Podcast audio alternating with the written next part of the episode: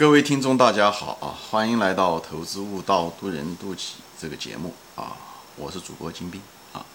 今天呢，我就想谈一谈，就是我当年就是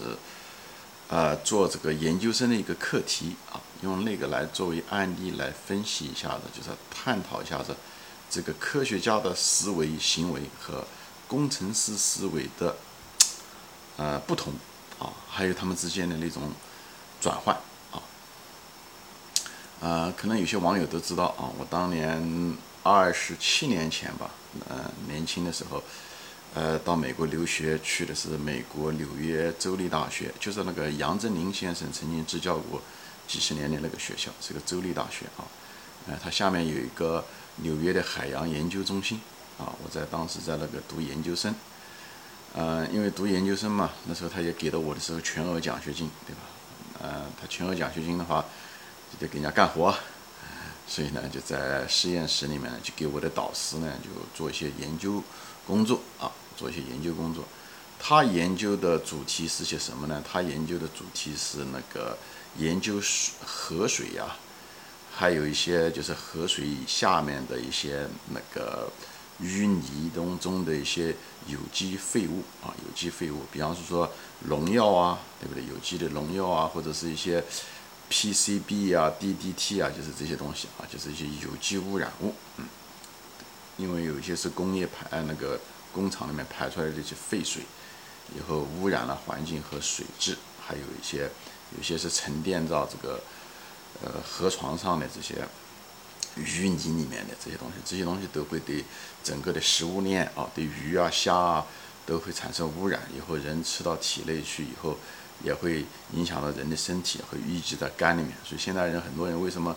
得肝病的人多啊？一个是跟喝酒有关系，一个就吃了大量的这种小龙虾啊、养殖的呀，这些这些东西其实有很多都是呃一些残余的一些农药啊，这些东西，而且进了这些人体的器官里面，它是走不掉的，它它是排不掉的，它不像大便一样的就排走了就行了。所以常年淤积就会出问题啊。所以我就给他干这个活，就研究。虽然它那个量很小，啊，就是水中的浓度也不高，泥嗯那个淤泥里面也不高，但是长期淤积的话会有问题。所以我们就我们的他的研究项目就是，他是马工麻省美国麻麻省理工学院的呃海洋系毕业的。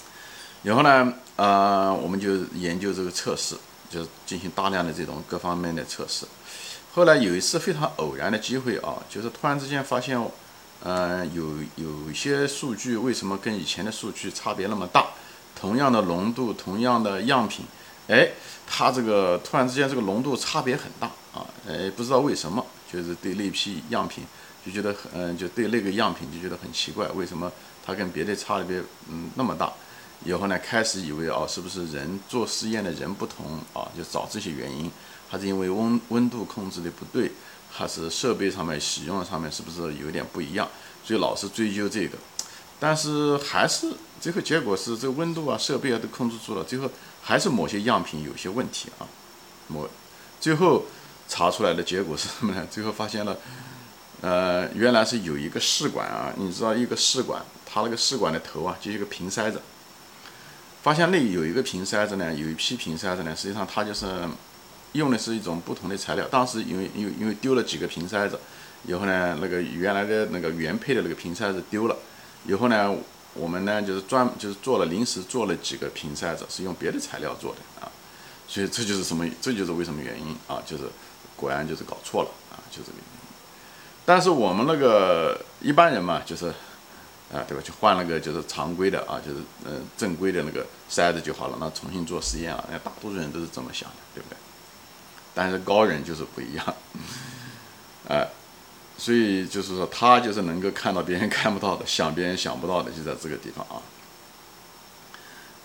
他怎么想的呢？他说，既然哎，他想这个化学物质，我们测的是有机的这个污染物，为什么这个有机的污染物会在这个临时的材料中会被它吸附掉，就消失掉了，对不对？嗯，而别的。嗯，都不怎么消失，那说明这个临时的这个材料换上来的材料，对这个有机污染物吸附的能力很强，吸附的能力很强，所以他就发现了一个这个，他就是问这个问题。一般人我不就说嘛，很多人不愿意多想，就看不到别人看不到的，想别人想不到的，是因为你不愿意想，不愿意看啊。我讲的人与人之间的博弈最大的差别，其实在这地方，你敢于看，你能看到别人看不到的，并不是因为你的眼睛比较好，你要得愿意看啊，你要敢想别人不敢想的，你愿意敢想。以后你做别人不敢做的啊，在这个地方他就是没有，就是像大多数一样的啊，就把那个瓶塞子换了以后继续做他的实验，对不对？这是他的那个专注点，对不对？大多数人专注，他没有这么想，他想，哎，奇怪，这个偶然的机会让他发现这个材料竟然对这个有机的污染物，嗯，就是有机污染物因为消失了嘛，很多就浓度突然之间低了很多，就说明这个材料这个瓶塞子特殊的这种瓶塞子，可能对这个有机污染物的吸附力很大，啊，吸附力很大。那么吸附力很大，作为一个科学家来讲，他可能就不一定感兴趣，对吧？他只是觉得这个试验条件不一样。但这时候呢，他就却有一个工程师的一个头脑，他想，既然这个材料对这个有机污染物吸附很大，那么为什么我不用这个这个材料来处理工业中的废水呢？哎，这个就是工程师的思维。工程师的思维就是他通过一些科学的发现啊，以后出透过一些试验的一些发现。他能找到它的运用功能，以后他找到这种商业的用途，这是最重要的。所以他就觉得，那这种材料、这种塑料，对不对？其实，在很多的做那个我们喝的矿泉水瓶子啊，还有一些废旧的塑料啊，工业的这个，呃，很多的那种容器啊，塑料容器啊，都是这种材料。